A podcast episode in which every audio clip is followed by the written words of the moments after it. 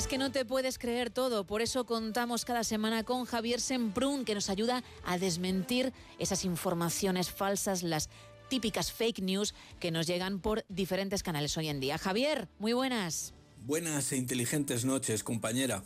No sé yo si has comenzado ya a navegar por los procelosos mares de la artificial inteligencia, pero merece la pena, aunque solo sea para entender de qué hablamos cuando nos cuentan eso del chat GPT o GTP, que nunca me aclaro, porque puede ser un gran generador de bulos, especialmente cuando lo probamos en modo español, es decir, de gratis, como nos gustan estas cosas a los españoles, de gratis.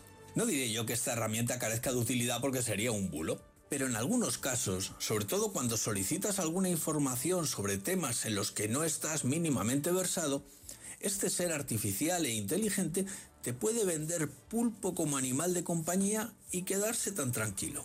Y te voy a dar dos ejemplos de esta nueva modalidad de bulo, bulo inteligentemente artificiado le llamo yo, y que es fruto de una más que curiosa manera de acudir a las fuentes.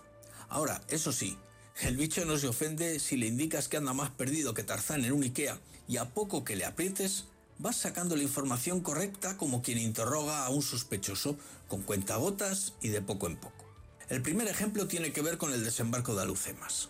Le preguntas por él mismo y salvo la coincidencia de la fecha, equipara la participación española y francesa en la operación, niega a Primo de Rivera la coordinación y el mando del desembarco y afirma, sin sonrojo, que no hay evidencia histórica de la participación de la Legión Española en el mismo, ni tampoco de la de Franco.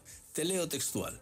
Franco en ese momento era un oficial de menor rango y no estaba directamente involucrado en la planificación o ejecución de la operación. Su carrera militar y política se desarrollaría en los años posteriores, especialmente durante la Guerra Civil Española, donde fue recomendado un papel clave en el bando franquista. Y la explicación, creo yo, se debe a que consulta la Wikipedia británica en lugar de la Wikipedia española o quizás la norteamericana, vaya usted a saber, y luego lo traduce. Y allí se informa, y leo textual, en la española, que entre los jefes participantes en la acción se encontraba el entonces coronel Francisco Franco, quien por su actuación al frente de las tropas de la Legión fue ascendido a general de brigada. Ahí lo dejo. Vamos a otra historia menos reciente, el asalto fallido de la flota del almirante Vernon a Cartagena de Indias, que se saldó con la derrota de la armada más formidable jamás reunida ante fuerzas netamente inferiores en lo que fue la última acción militar de Blas de Lezo. Le preguntas a Chad por Vernon y te dice que fue un conocido almirante que, y leo textual, ganó notoriedad durante la Guerra del Asiento 1702-1713, un conflicto en el que Gran Bretaña luchó contra España y sus aliados. En 1739, durante la Guerra del Asiento, Vernon fue el comandante de una expedición británica que capturó la ciudad de Portobelo. Poco después, añade que al final de su vida cayó en desgracia por cuestiones políticas. Entonces, si le aprietas un poco, se acuerda ya de Cartagena de Indias, pero si te descuidas, como una derrota menor.